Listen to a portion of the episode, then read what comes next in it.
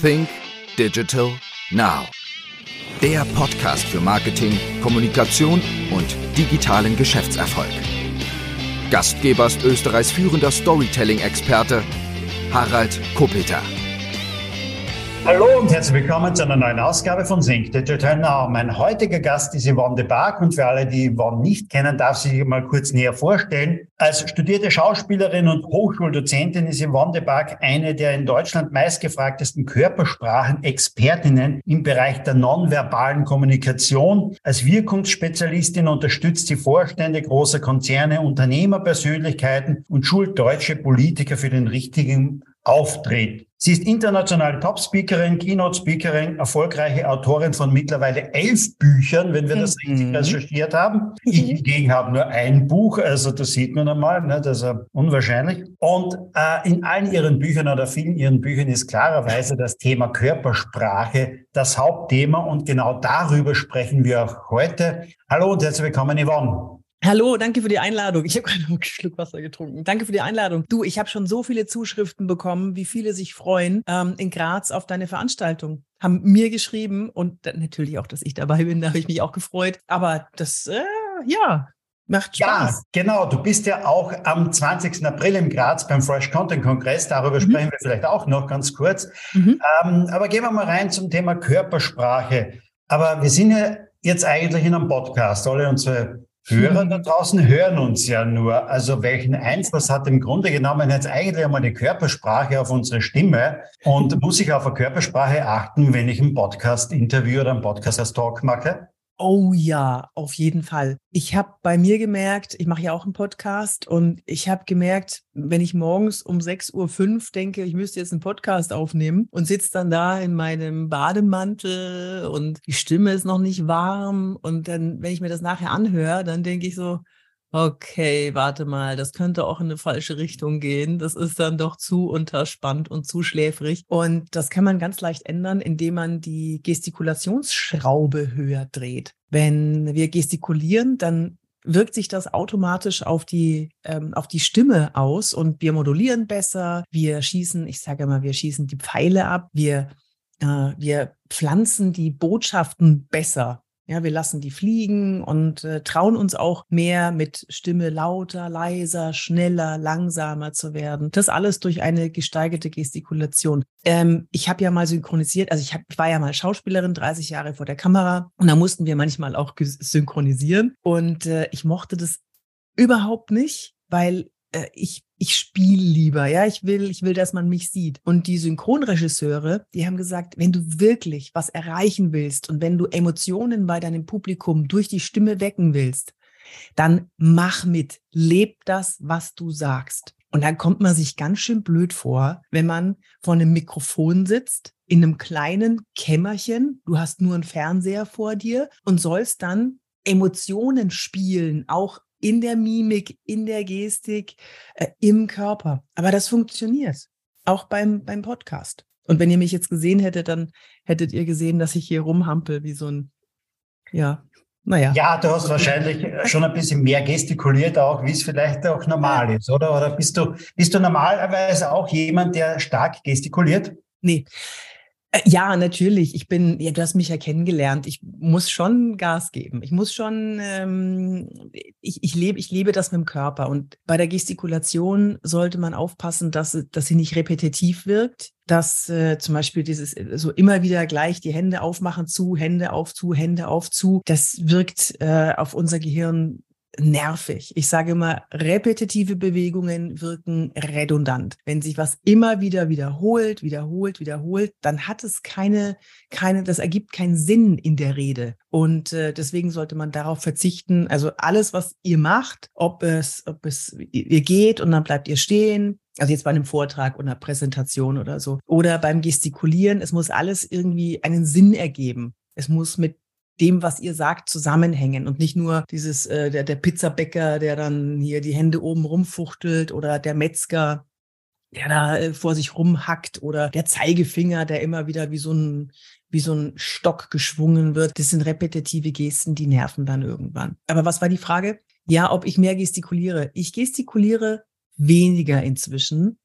Ähm, ich spiele noch mehr, ich hoffe, dass ich noch mehr mit der Stimme spiele, mit auch mal mich drauf zu verlassen, dass es auch funktioniert, wenn man mal nicht Vollgas gibt und nicht 1000 Prozent rausschreit, in Anführungszeichen. Und wie du jetzt siehst, habe ich mich gerade auf meine Hände gesetzt, damit ich nicht mehr gestikuliere. Wir sprechen aber immer wieder von Körpersprache. Gibt es ja. denn auch so etwas ähm, wie eine Stimmsprache, es ist jetzt ein komisches Wort, aber ähm, erkennt man denn auch in der Stimme und, und äh, in den Wortlauten und in den Sätzen kann man da mitunter auch etwas erkennen drinnen an Menschen. Wenn wir jetzt schon in einem Podcast sind, reden wir mal darüber, was, was erkennt man, was erkennt der Profi, so wie du, als gelernte Schauspielerin auch, was erkennst du, wenn du nur die Stimme zu, zu jemandem hast? Als allererstes erkennt man natürlich, ob jemand lächelt oder nicht. Ja, das hört man und das ist ja auch, ja, das ist Vertriebsschule, erstes Semester, erste, erste Stunde, da hörst du sofort, du musst lächeln, wenn du mit dem Kunden sprichst. Das hört man. Aber es gibt ein ganz äh, spannendes Experiment, Experiment, das mal gemacht wurde. Ähm, da wurde eine Frau, die äh, sich die sich weinend äh, geäußert hat, ihr Kind ist entführt worden, wer hat mein Kind, bitte lieber Entführer, gib mir mein Kind zurück. Es war nicht Maddie, es war irgendein andere, mein Kind zurück.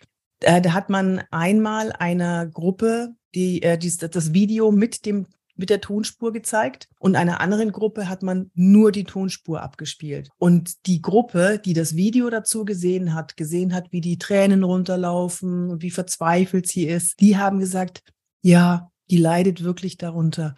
Und die anderen, die nur den Ton gehört haben, die haben gesagt, irgendwas stimmt hier nicht. Irgendwie klingt das komisch. So. Und da kam raus, diese Frau, die hat ihr Kind selbst umgebracht. Das war alles gespielt und gelogen und nur mit der Tonspur hat die Gruppe, die eben nur die Tonspur gehört hat, hat herausgehört, dass da was nicht stimmt. Und das ist spannend. Das ist vor allem spannend im äh, Telefonverkauf, wenn man nur das Telefon hat. Ja, wenn man jetzt mal vom Videocall absieht, nur die Stimme. Du musst dahinter stehen. Du musst, wenn du, wenn du ein Produkt hast oder eine Dienstleistung, du musst dahinter stehen. Du musst selber begeistert sein davon. Man hört es sonst, wenn du auch nur ansatzweise zweifelst. Aber die Schlussfolgerung daraus jetzt aus deinem Beispiel müsste ja sein, ich kann mit Körpersprache mehr täuschen als ja. wie mit meiner, mit meiner natürlichen Sprache oder äh, wenn ich eben nur den Ton habe.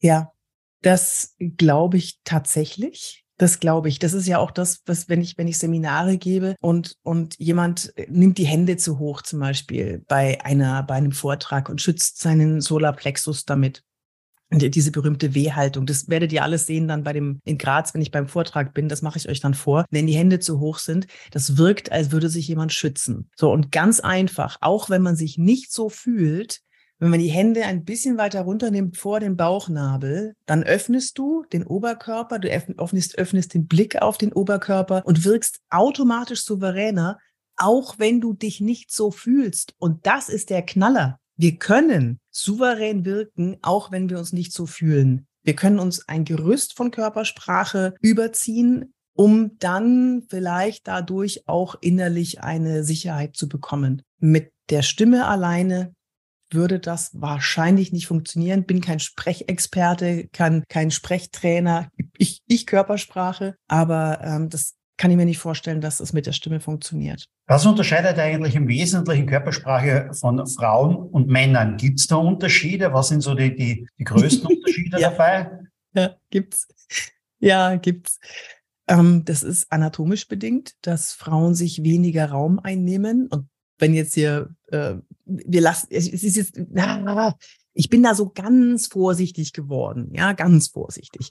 Ich sag mal, im Großen und Ganzen ist es so, dass Frauen weniger Raum einnehmen. Das heißt, sie gestikulieren eher vor dem Körper, sie nehmen die ähm, Ellbogen näher an den Oberkörper ran. Manche stehen mit Standbein, Spielbein da und äh, zeigen dabei die Innenseite ihres äh, rechten oder linken Oberschenkels oder sie drehen die Fußspitzen zueinander, was dann zum Beispiel unsicher wirkt. Und durch dieses sich kleiner machen, wirken, wie strahlen wir Unsicherheit aus, auch wenn wir uns gar nicht so fühlen. Ja, das, das ist das Problem und das ist auch das, das, das größte Problem von Frauen in Führungspositionen. Auf einmal müssen sie mehr Raum einnehmen.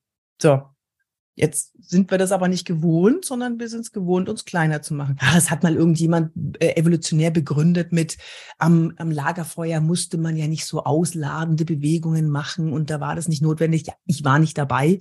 Ich habe es nicht miterlebt, also weiß ich nicht, ob es stimmt. So, es ist aber so wenn man Frauen anschaut. Ne? Die machen sich kleiner. Und dann, wenn sie plötzlich, wenn es plötzlich heißt, macht euch, macht euch größer, dann so, Hö? oh, komisch, fühlt sich komisch an. Ja, wirkt aber souverän. Ne? Was sind, ähm, also kann man überhaupt davon sprechen, dass es Fehler gibt in der Körpersprache, die man, mhm. die man so macht? Oder mhm. gibt es eigentlich keinen Fehler jetzt einmal, den man so machen kann? Mhm, spannende Frage. Manche äh, YouTube-Videos heißen der größte Fehler in der Körpersprache.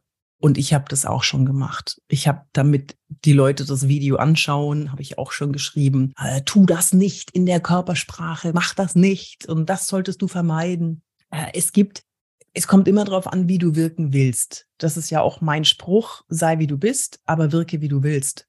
Ja, du kannst immer Entschuldigung, du kannst so oder so wirken. Die meisten wollen souverän wirken. Die meisten wollen überzeugend wirken. Ich kenne kaum welche, die zu mir kommen in mein Training und sagen, zeig mir bitte, wie ich unsicherer wirke. Zeig mir bitte, wie ich, wie, wie mir jeder meine Emotionen ansieht. So. Und äh, wenn wir jetzt souverän und kompetent wirken als Maßstab nehmen, dann gibt es Dinge, die man beachten sollte und die dann falsch in Anführungszeichen wären oder die negativ oder die dagegen wirken würden. Ich sage dir mal ein Beispiel. Ähm, hat nichts mit Souveränität zu tun, das hat was mit Menschen abholen zu tun und äh, jemandem das Gefühl geben, dass er sich wohlfühlen kann in deiner Nähe. Und das ist die Distanz.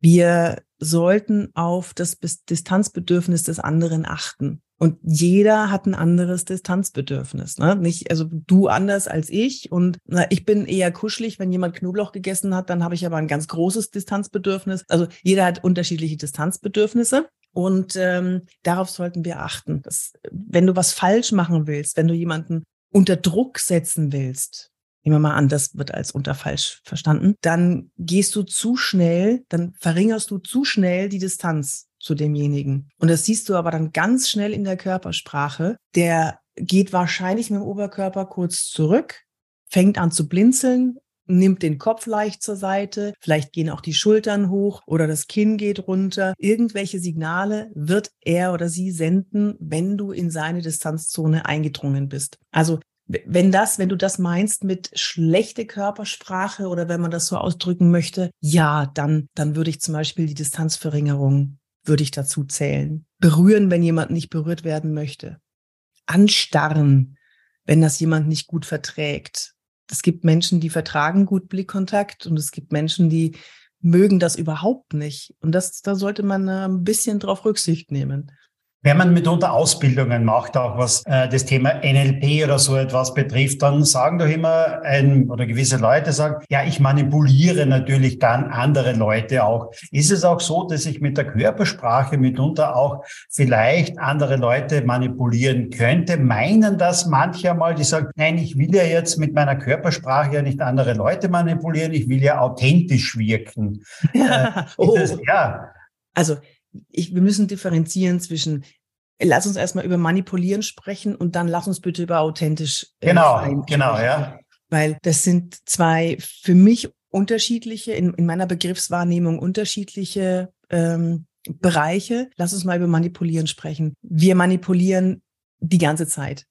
Ich manipuliere dich du mich, wir uns, wir manipulieren uns. Manipulieren heißt doch nichts anderes als etwas, ähm, wie heißt es, von Manus die Hand und, und polieren von, boah, ich habe es mal nachgesehen, egal, könnt ihr googeln. Wir machen etwas mit dem anderen, wir versuchen, den zu beeinflussen. So, jetzt kann ich manipulieren in eine negative Richtung und ich kann manipulieren in eine positive Richtung. Und das Wissen, das ich habe über Körpersprache und über Wirkung, das äh, hilft mir sehr, dem anderen ein gutes Gefühl zu geben. Ich passe mich automatisch, ich lasse mich treiben, ich passe mich dem ähm, dem Redetempo an, dem Sprechtempo des anderen. Ich gehe mit, wenn die Energie hochgeht, gehe ich mit. Wenn die Energie runtergeht, gehe ich auch mit, aber ich halte sie trotzdem noch ein bisschen höher. Ähm, Distanz schaue ich drauf. Immer, dass es dem anderen gut geht und dass der andere sich wohlfühlt jemanden unter Druck zu setzen mit Körpersprache, wie jetzt zum Beispiel Distanzverringerung, das äh, halte ich für total bescheuert. Also, nee, das machen wir nicht. Ich nicht. Außer, warte, warte, warte, Harry, warte. Äh, ich gebe es zu. Wenn mir jemand echt blöd kommt mit einem Spruch, ja, das haben wir ja nicht anders erwartet von Ihnen, Frau de Barg, dann äh, reagiere ich schon manipulativ in der Körpersprache. Dann kriegt der mal einen schönen, ernsten, langgehaltenen, empathielosen Blick. Kann der das jetzt mal vormachen, wenn du willst? Wenn du sagst, ich habe das ja nicht anders von Ihnen erwartet, dann würde ich das machen. Mhm. Ihr seht das jetzt einmal leider nicht, nicht, aber dieser Blick, ja, also ganz klar, das, der macht mich wiederum ein bisschen kleiner, finde ich. Nicht? Also naja, würde ich, mal meinen. Ja. Das, das, tut mir leid, das wollte ich nicht. Aber das, nein, ist, nein, das ist kein Problem. Dieser, ja. dieser Blick, dieser Blick ist, ähm, das ist wahrscheinlich in uns verwurzelt, in unserem Programm, dass äh, ein Raubtier kurz bevor es zuschnappt, völlig empathielos, also es zeigt keine Regung, nur der Blick ist starr auf das Opfer gerichtet.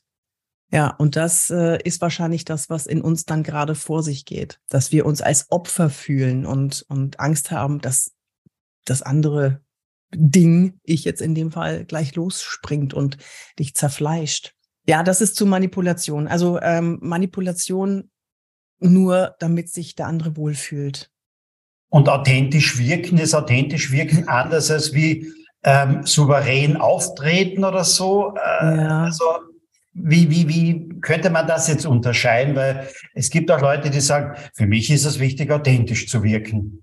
Was heißt denn authentisch? Wenn authentisch heißt, ich äh, möchte die Rechtfertigung für mich haben, ich möchte einen Freifahrtschein, mich zu benehmen wie die Axt im Walde, dann finde ich das eine falsche Auffassung von authentisch. Äh, authentisch sein oder Authentizität ist meines Erachtens nach inflationär runtergewurstet. Jeder will immer authentisch sein. Ähm, aber was heißt das denn tatsächlich? Ich bin ein großer Freund von situationsadaptiver Authentizität. Ja, also wenn wenn ich schlecht gelaunt bin. Jetzt zum Beispiel gestern war ich bei, bei RTL.12 und ich war noch so in einem, in einem anderen, also ich bin dort hingefahren worden und in die Maske gesetzt worden und ich hatte noch so viele andere Sachen im Kopf, die mich beschäftigt haben. Und ich war noch gar nicht bereit für diesen Fernsehauftritt vor, vor ein paar Millionen Menschen und ähm, habe aber dann auch gedacht, okay, warte mal, wenn du jetzt authentisch wärst, dann würdest du da wie so ein fahriger äh, Idiot, würdest du da auf, vor die Kamera treten und, und würdest du rumgatzen und stottern und, und, und wärst nicht bei dir. Und deswegen sage ich situationsadaptiv authentisch. In der Situation war ich natürlich ich. Aber ich habe mich auf das Ziel eingelassen und ich habe nochmal überlegt, was will ich denn erreichen? in äh, diesen fünf oder zehn Minuten, die ich da hatte on screen. Ne? Weißt du, was ich meine? Ich kann nicht schlecht gelaunt irgendwo reingehen, dann äh, und bin dann authentisch, sondern ich muss mich der Situation anpassen. Und deswegen sage ich situationsadaptive Authentizität. Wenn sich jemand jetzt, sage ich mal, weiterbilden will oder vielleicht bessere Körpersprache und das alles haben will, äh, beziehungsweise souveräner auftreten will, was kommt eigentlich davor? Zu schauen, dass ich mit meiner Körpersprache vielleicht richtig und gut wirke oder sollte ich vorher schauen, dass ich rhetorisch gut drauf bin?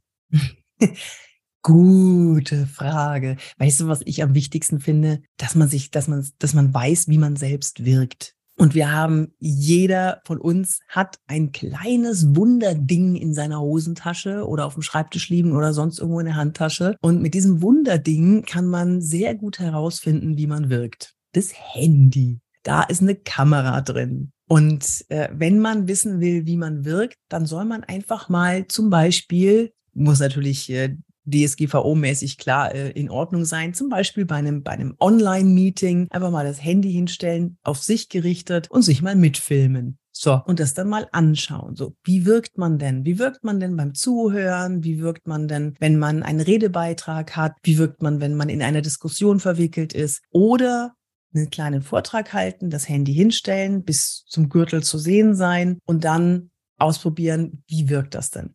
Dann, wenn ihr diese, diese kleine Rede aufgenommen habt von ungefähr einer Minute, dann mal den Ton ausstellen und nur mal die Körpersprache anschauen. Wie sieht das aus? Wie wirkt was? Wenn ihr das hinter euch habt, dann einmal den, ähm, das, das Handy weglegen, den Ton trotzdem laufen lassen und nur mal auf den Ton hören und dann erst wieder zusammen. Und da findet ihr ganz viele Sachen, die euch vielleicht stören. Wenn ihr besonders selbstkritisch seid, dann wird wahrscheinlich jedes Ähm auseinandergenommen, jede Pause wird dann kritisiert. Seid mal nicht so selbstkritisch, aber man kann da sehr viel raushören und sehen, wo man sich noch verbessern kann und wie man wirkt. Man, aber, du.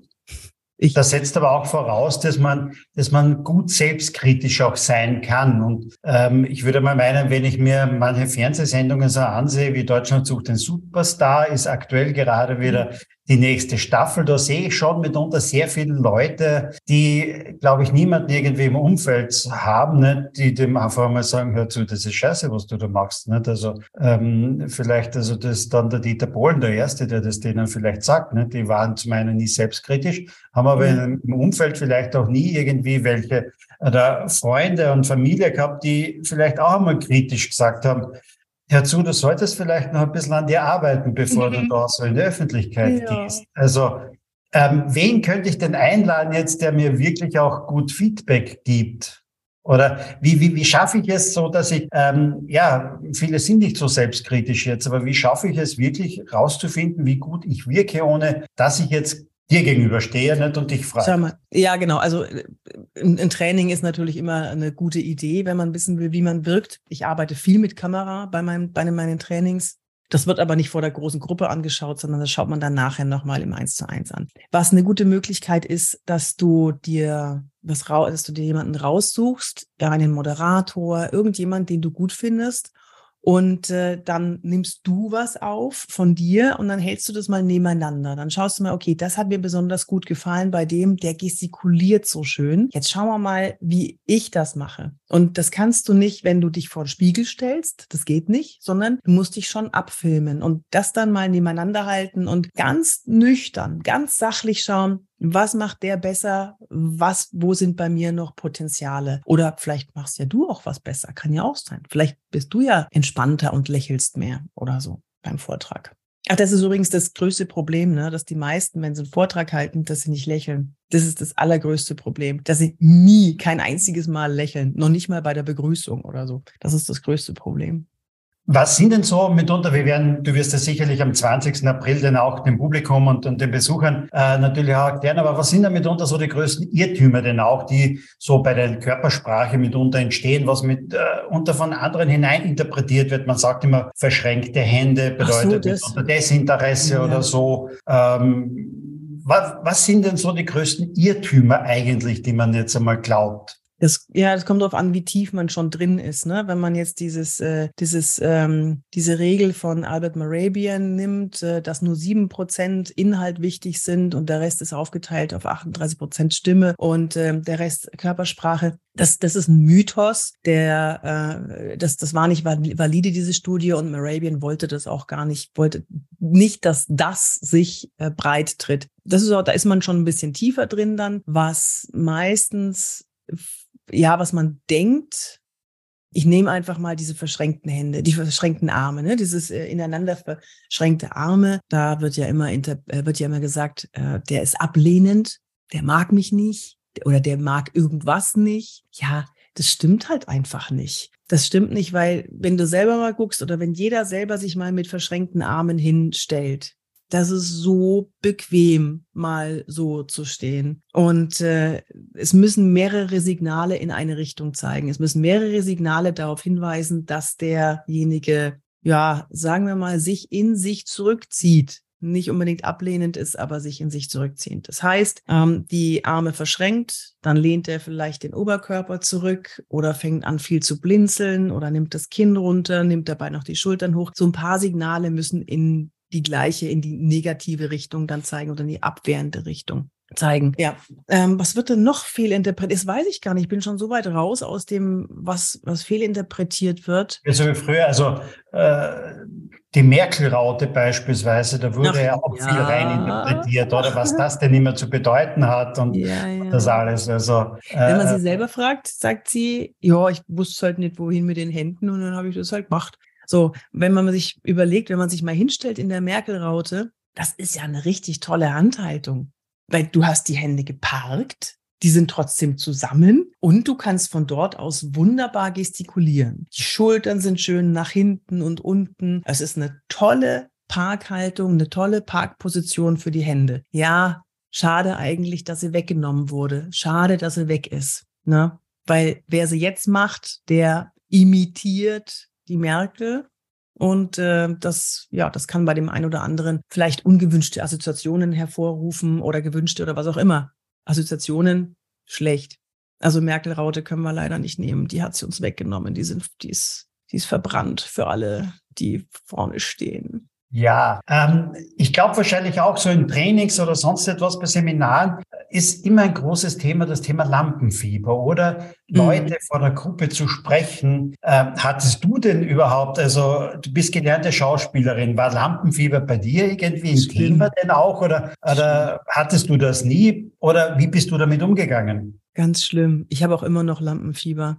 Das ist unterschiedlich, wie stark das ist. Jetzt ähm, gestern da bei, bei, bei RTL hatte ich kein Lampenfieber. Dann bei einem Dreh äh, hier fürs Fernsehen hatte ich wieder Lampenfieber. Also es ist ganz, ganz unterschiedlich. Es gibt so ein paar Tricks, die man, die man da, äh, die man machen kann bei Lampenfieber. Und das Wichtigste ist, das ist schwer, das jemandem zu sagen, der gerade stirbt und der sein Herz so laut pochen hört in dem Moment. Aber dein pochendes Herz hörst nur du. Die anderen, die hören das nicht. Es wirkt immer, man wirkt immer, äh, äh, man wirkt immer ruhiger, als man sich selber fühlt. Und das muss man verstehen. Das hilft. Das ist auch und und natürlich ein Gerüst an Körpersprache, dass man sich das überzieht. Ne, dass man, ähm, ich erzähle mal eine, eine Geschichte. Haben wir noch Zeit? Kann man kurz ja, natürlich. Wir haben noch Zeit. Okay, also ich war ähm, auch wieder da beim bei so einem im, im Fernsehen und ähm, war habe meinen Sohn mitgenommen, der ist 19, der sollte Instagram Fotos machen und als ich dann reinkam in das Studio, ich war für ein Interview eingeladen, habe ich nicht damit gerechnet, dass so viele Kameras aufgebaut sind. Ich dachte, das ist irgendwie eine kleine so so, ne, so ein kuscheliges kleines Setup mit vielleicht zwei, drei Kameras. Auf einmal standen da sieben Kameras.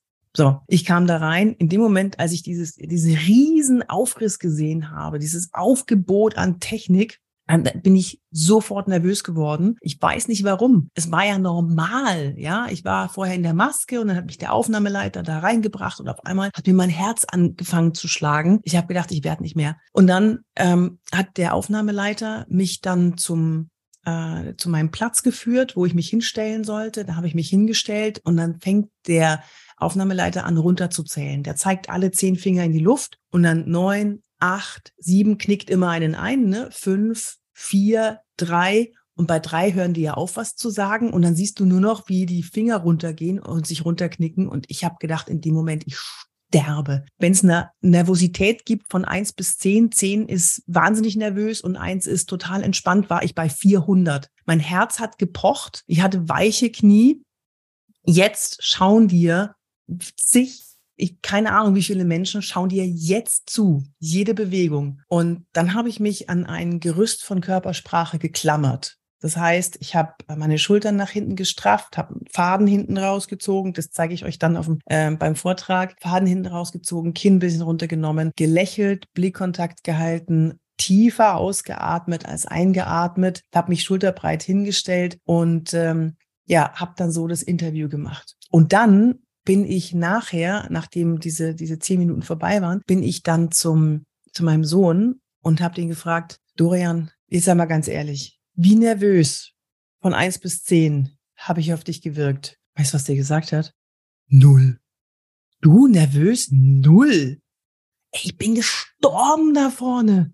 Und da ist mir wieder mal klar geworden, ein Gerüst von Körpersprache. Du kannst alle um dich rum so behumsen, wenn du weißt, was du, wie, wie du dein Gerüst von Körpersprache einsetzen kannst. Und das finde ich schon krass. Hast du für dich selber eine Erklärung, warum es so unterschiedlich ist, dass du manchmal gar kein Lampenfieber verspürst ja. und dann liegst du bei 400?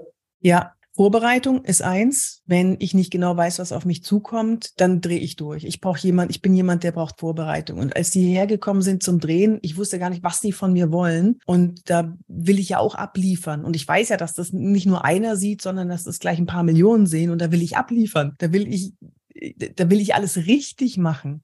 Da muss ich, ich muss aber wissen, was ich richtig machen kann. Und äh, jetzt bei dem anderen ähm, Live bei der Live-Schalte von, von Punkt 12, ja, da durfte ich über Körpersprache erzählen. Da bin ich nie nervös. Das macht Spaß.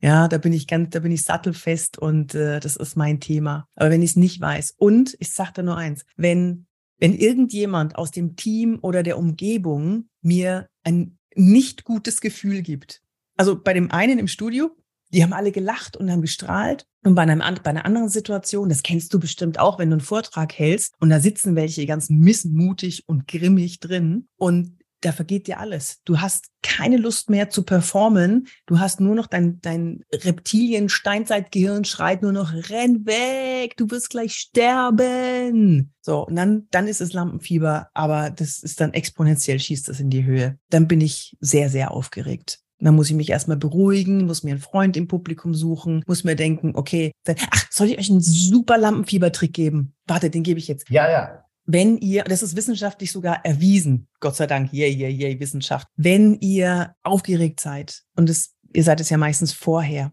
stellt euch vor, egal ob es eine Verhandlung ist oder ob es ein Vortrag ist, egal was es ist, stellt euch was vor, was danach passiert. Ich zum Beispiel, ja, wenn ich unterwegs bin, stelle ich mir vor, ach, jetzt trinkst du dann noch ein schönes Bierchen und isst noch eine äh, Spaghetti Bolognese oder sowas. Das stelle ich mir vor, auch bildlich. Was jetzt passiert im Gehirn ist, in dem Moment, wo du, wo du aufgeregt bist, dann überlegt, dann, dann funktioniert dein Gehirn ja in Richtung weglaufen, Schockstarre, sterben. Hier kann gleich alles passieren. Du bist in Gefahr. Es könnte sein, dass du gleich stirbst. Das setzt uns unter Druck. Und wenn wir an etwas denken, was danach ist, dann ist dieser Druck weg oder zumindest wissenschaftlich gesehen 30 Prozent reduziert, weil wir dann das Gehirn beschummeln. Hey, wenn danach was passiert, dann kann ich ja gar nicht sterben in der Situation jetzt. Hä? Ach cool. Und schon geht's. Schon ist es viel, viel einfacher. Du, manchmal mache ich das, während ich auf die Bühne gehe. Weißt du, du wirst dann angekündigt. Bei, bei dir werde ich wahrscheinlich auch so nervös sein. Dann wirst du angekündigt und dann jetzt Yvonne de Barg und die Leute klatschen. Und in dem Moment denke ich ja immer, nein, nein, weg, weg, ja. weg. Und äh, dann, dann hole ich mir das. Okay, Bier und Spaghetti Bolognese oder irgendwas, denke ich dann so, das, das gönne ich mir gleich, da freue ich mich drauf. Und dann. Also äh, ich mache das immer so, wenn ich da, wenn ich da vorne, da vorne sitzt jemand nicht und der ist augenscheinlich desinteressiert, nicht, spielt auf seinem Handy vielleicht oder sonst etwas, nicht, ja. dann suche ich mir genau den Gegenpart dazu. Suche ich mir die Person, die freundlich ist, die lächelt, die vielleicht mitschreibt und, und so. Und ich denke mir, Hör zu, heute mache ich diesen Vortrag nur für dich. Das ja. ist dein persönlicher Vortrag. Nicht? Du bist heute, ich weiß, mein Fan nicht? und das mache ich alles nur für dich. Nicht? Und die ja. anderen sind mir dann relativ egal. Ja, und dann funktioniert das mitunter ganz gut, ja. ja. Weißt du, was nicht so funktioniert? Hast du schon mal versucht, dir die Leute nackt vorzustellen?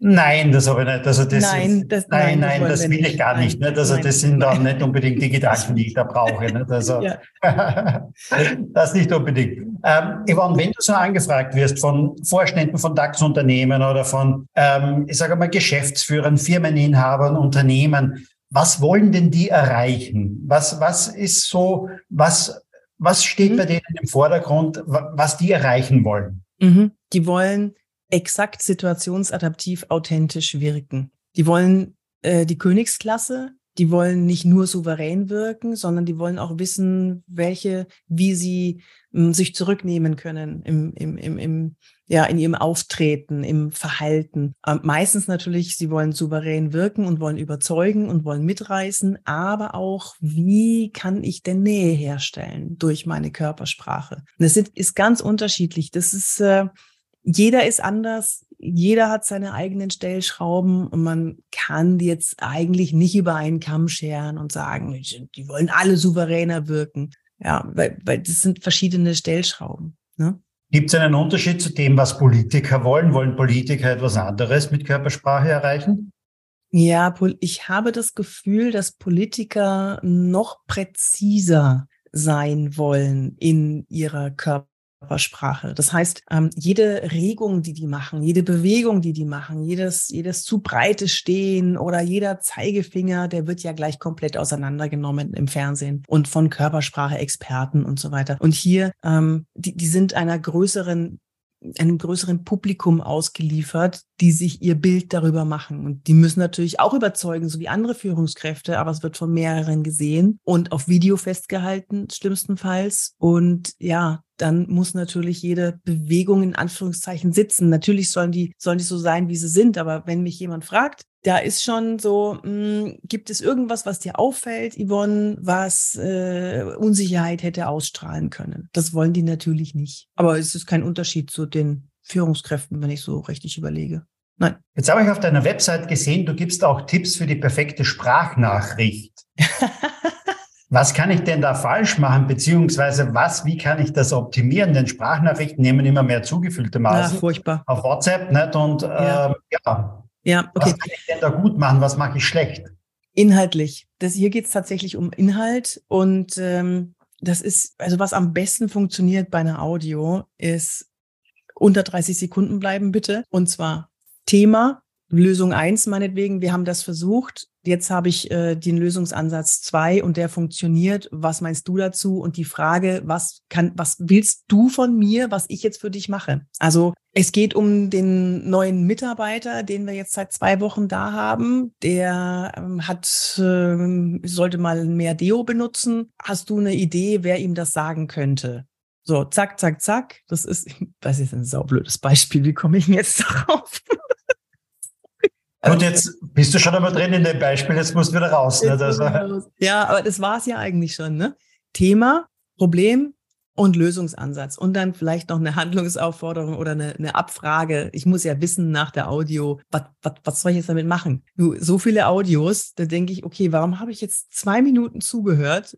Da hätte ich mir auch, ein, was weiß ich, hätte ich mir auch einen Kaffee machen können in der Zeit. Wenn du jetzt so privat unterwegs bist mit Freunden, achtest du da mitunter auch auf die Körpersprache, ja. auf nonverbale ja. Sachen? Kannst du das wirklich ausblenden? Ja, ich achte, na gut, wir kennen uns natürlich sehr gut, meine, meine Freundinnen und ich. Ähm, aber natürlich achte ich auf die Körpersprache, ob es irgendwelche Inkongruenz gibt, auf die ich achten sollte. Wenn ich jemanden auf den Schlips getreten bin, dann schaffe ich das aber bei den, bei meinen Freunden, Kollegen, schaffe ich das dann gleich nachzufragen. Das würde ich bei Fremden nicht unbedingt machen, aber da wäre es mir dann schon wichtig. Ich möchte niemanden auf den Schlips treten. Das siehst du ja in der Körpersprache, da achte ich schon drauf. Ja es sollte auch jeder drauf achten, finde ich. Der Podcast nennt sich ja Think Digital Now. Äh, du bist viel auf Instagram unterwegs, hast du mehr als 10.000 Follower auch, gibst immer wieder regelmäßig Tipps zum Thema Körpersprache. Wie wichtig sind für dich jetzt einmal äh, Social Media Kanäle? Wie wichtig ist das für dein Business mitunter, dass du dort präsent bist? Ja, also ich habe ähm, 10.000 auf Instagram und 10.000 auf LinkedIn und äh, 52.000 auf TikTok und keine Ahnung, 7.000 auf YouTube. Ich finde das alles nicht so viel. Da gibt es ja andere, die haben wesentlich mehr. Aber man braucht die richtigen Follower, sagt man immer. Boah, ne? Das ist nicht die Menge, ne? also man braucht ja die richtigen. Genau das wollte ich gerade sagen. Genau das. Ich habe zum Beispiel durch meinen Podcast, ich kriege so viele Zuschriften durch meinen Podcast. Oh, ich habe deinen Podcast gehört, das hilft mir so viel. Oder auf TikTok kriege ich Menschen, die mich anschreiben, die mir, die mir Nachrichten senden. Du hast mir so geholfen damit. Und dadurch, ja, ist es nicht, die, nicht, nicht nur die Reichweite, sondern die buchen dann auch, weil die interessieren sich auch für ihre Wirkung. Die, die, meine Zielgruppe ist so spitz gefühlt, dass ich genau die erreiche, die es wissen wollen. Ne? Deine Zielgruppe, wer ist denn, wie würdest du jetzt einmal deine Zielgruppe beschreiben? Also so äh, in der digitalen Welt dort draußen, fokussierst du dich auf irgendjemanden? Hast du auch, wenn du sagst, okay, meine Zielgruppe, hast du dir irgendwann einmal wirklich quasi festgehalten. Wer ist deine Zielgruppe? Man sagt immer, die Online-Marketer sagen immer, okay, da hast du die Persona, nicht? Also ja. äh, ich mag diesen Ausdruck eigentlich weniger, weil wer ist eine Persona? Nicht? Also ähm, ich stelle mir lieber wirklich jemanden vor, okay, das ist 47 Jahre, schaut so und so aus, nicht? Und hängt vielleicht ein Bild hin von einer realen Person, nicht, um mal eine Zielgruppe rauszufinden und ja. nicht irgendeine virtuelle Person oder so etwas. Aber wer, wer ist deine Zielgruppe jetzt mal? Mm, meine Zielgruppe ist B2B.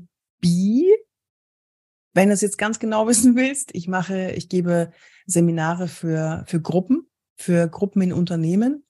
Und wenn wir von den Menschen, die in diesen Seminaren sind, sprechen, dann sind es Menschen, die sich äh, in ihrer Wirkung, ach, wie sagt, ja, optimieren klingt doof, aber die besser werden wollen, die wissen wollen, wie sie wirken und wie sie das verbessern können, die vielleicht äh, ja, die, die wichtige Präsentationen halten, aber das ist ganz, ganz unterschiedlich. Das ist von, von ich muss präsentieren vor dem Vorgesetzten bis zu ich bin Vorgesetzter und ich muss meine Mitarbeiter mitnehmen. Das ist ganz, ganz unterschiedlich. Was wollte ich jetzt sagen? Weiß ich nicht. Harry, was, was hast du noch gefragt, wer meine Zielgruppe ist? Genau. Wie du das, ja. oder wie, wie siehst du deine Zielgruppe? Hast du dir auch irgendwie so, so definiert, okay, mhm. eine Persona oder hast du dir auch vorge vorgestellt, okay, das ist 45 äh, Jahre ähm, nee. Führungskraft in so, nee. so einem Unternehmen, die will ich mitunter erreichen oder dergleichen? Hat nee. blonde Haare, schulterlang, so wie, ja. wie stellst du dir deine Zielgruppe vor? Hast ja, du da breite Schultern, Sixpack, kurze Haare, drei Tage Bart und eine Kohle, eine Cola-Dose in der Hand. Das ist so meine Zielgruppe, die ich im Seminar haben möchte. Nein, Spaß. Ähm, meine Zielgruppe ist von bis. Da gibt's nichts. Das jeder, jeder, es ist ja das Schöne. Jeder, der sich für seine eigene Wirkung interessiert, der ist meine Zielgruppe. Aber hauptsächlich im ja im, im, im Business-Kontext und nicht im Flirt-Kontext zum Beispiel, wenn jemand sagt, oh, ich würde gerne besser flirten und meine Körpersprache würde mich interessieren, wie, wie kann ich denn mit der Körpersprache flirten und mit den Augen und mit dem Augenaufschlag und was sehe ich denn bei dem anderen? Das ist nicht meine Kernkompetenz, sondern meine ist, äh, wie man im Business überzeugen kann. Du hast es gesagt, oder äh, du hast auf Social Media zigtausende Followers und Fans, aber du kommst auch aus einer anderen Zeit. Du hast vorher mal gesagt, du bist seit 30 Jahren mitunter auf der Bühne. Wenn man dich so sieht, glaubt man das nicht, weil du hättest eigentlich schon im Babyalter müssen anfangen damit. Mm, aber ja, muss auch mal gesagt werden. äh, ähm, aber du kennst ja auch andere Fans, also weil du ja in Serien mitgespielt hast, in sehr, sehr vielen Serien mitunter. Ich glaube auch drei oder vier Jahre in Unter uns, äh, irgendwann von 2006 bis 2009, Ui. wenn ich das richtig gelesen habe. Auch. Aber da gab es ja noch nicht so diese große Social-Media-Welt. Und ähm, aber du hattest ja trotzdem viele Fans und hast wahrscheinlich viele Briefe mitunter auch erhalten. Wie hat sich diese, haben sich diese Fans mitunter geändert jetzt? Also ähm, seit früher aus einer analogen Welt sind die Fans aus der analogen Welt andere als wie in der digitalen Welt? Äh, ja, ich habe nicht mehr so viele Fans wie, also als ich noch da im Bildschirm, also ich noch, als ich noch im Fernsehen regelmäßig war, da waren noch nicht so viele andere, so viele Reality-Stars und sowas, sowas gab's da nicht. Entweder du warst Schauspieler und hast Leistung gebracht, hast in Serien mitgespielt oder Filmen oder sonst was, äh, oder eben nicht. Aber es gab keine halben halben Stars. Das gab es nicht. Das hat sich erst in den letzten Jahren entwickelt. Und ähm, ich glaube, dadurch, dass die Schwemme so groß ist an halben Stars, an Reality-Stars, wird nicht mehr so ja, man, man fokussiert sich nicht mehr so auf einen Schauspieler oder auf eine Schauspielerin, sondern das gefällt, das hier liken, da like, da like, dem follow ich, dem follow ich, dem follow ich. Und früher war es ja so, die sind, die Leute sind ja zu Fantreffen gekommen. Die sind ja von, die sind ja Stunden durch Deutschland gefahren, um mal einen Tag mit bei diesem, bei, bei Fanclub-Treffen zum Beispiel dabei zu sein. Und das hatte eine Qualität, äh, die, die war schon ganz, also die war was ganz Besonderes. Ne? Jetzt es so, das ist eher beliebig geworden. Aber ich habe jetzt auch nicht mehr so viele also ich habe keine Fans mehr, die mich aus, äh, als Schauspielerin noch kennen, sondern jetzt habe ich langsam, und das freut mich total, habe ich langsam Fans, ach, Fans kann man nicht sagen, sondern ich habe Menschen, die mir schreiben, dass ich ihnen mit meiner Arbeit helfe und nicht nur dadurch, dass ich im Bildschirm erscheine. Ja, dass ich ihnen wirklich was bringe. Und da wird mir das Herz warm, wenn ich solche Zuschriften bekomme. Das ist, das ist schön. Das ist zutiefst befriedigend. Freut das glaube ich, das glaube ich. Liebe Leute, wer mehr von Yvonne de Barg erfahren will, wer sie einfach mal sehen will, zum Teil ihrer Arbeit, also sie ist am Fresh Content Kongress am 20. Ja. Graz, nicht, dass er da ist, mit einem Vortrag mit dabei von einer Stunde Länge und da wird sicherlich eine ganze Menge Tipps geben zum Thema Körpersprache und vieles mehr. Äh, ich sehe an ihrer Körpersprache, dass sie jetzt gerade mit einer Stunde Länge vielleicht nicht gerechnet hat oder vielleicht ein bisschen überrascht geschaut hat. Nein, der Vortrag ist eine Stunde. Lieber Yvonne. Das hast du gesehen. Äh, ja, aber jetzt hast du Zeit, um, um, dich vorzubereiten. Du brauchst dann aber auch kein Lampenfieber zu haben, nicht? weil du bist dann sicherlich gut vorbereitet. Liebe Yvonne, herzlichen Dank einmal in den Einblick äh, zum Thema Körpersprache auch. Äh, bevor der Podcast vorbei ist, gibt es noch immer ein paar Fragen zur persönlichen digitalen Welt von meinen Gästen. Und ähm, ja, die erste Frage ist meistens, was sind deine drei Lieblings-Apps auf deinem Handy? Nicht zu verwechseln mit den meistgenutzten Apps. Das ist nicht immer das Gleiche. Okay, also WhatsApp ist ja fast, das, das ist ja wahrscheinlich das, was jeder sagt, oder? Äh, jein, nicht? also für manche ist es ja auch eine Qual. Also die sagen, na, meine Lieblings-App ist eigentlich irgendwie mein Hobby, nicht? also vielleicht da habe ich eine App, um, drauf wo ich denn zum, die brauche ich zum Segeln oder so, nicht? oder zum, ähm, ja, weiß ich für irgendwas. Nicht? Also ah, ich weiß, ich weiß, ich weiß, Audible. Ah, Audible habe ich auch. Audible, ja. dann mein, äh, dann Spotify, dann ist mir noch wichtig mein Kalender. Der wird jeden Tag 400 Mal auf und wieder zugemacht und im Moment noch ähm, LinkedIn und TikTok. Ah, weißt du, was noch? Bitte? Weißt du was noch? Äh, ja. Der Routenplaner, also der oh. das Navi, das, das Navi. Ich würde sterben ohne Navi. Ich würde es nicht schaffen. Ich würde nicht ankommen. Keine Chance. Ja. Wie war das früher dann? Wie bist du früher gereist? Mit, mit Zug Karte, oder? Weil der kommt immer. Mit der, der Karte und dann mal auf dem Parkplatz gefahren und geschaut und beim, das kennst du doch noch, oder? Ich weiß nicht, wie, wie alt deine Zuhörer sind hier, aber wer das noch kennt, die Karte aufzufalten und, und dann noch hier mit dem Finger lang zu fahren, oh mein Gott, ey. Ja, das ja, also ich bin meistens in den Ort bin ich gekommen, bei den Straßen war es dann immer ein bisschen schwierig, nicht? also dann wirklich in großen Städten genau dorthin zu finden, aber das war dann auch die klassische Karte ja mitunter auch. Nicht? Ähm, du hast selbst elf Bücher geschrieben, aber wie konsumierst du selber Bücher? Ist es das klassische Buch, ist es Kindle oder ist es Audible? Hör Audible. Audible. Ich bin, ich glaube, es gibt außer mir niemanden, der so viel Hörbücher hört. Ich habe, äh, ich weiß, da gibt es so ein Ranking, ne? Ich bin da der, der super duper Hero User Audible. Ich warte auch täglich drauf, dass die mir mal eine Kiste Wein vor die Tür stellen, weil ich so viel Audible.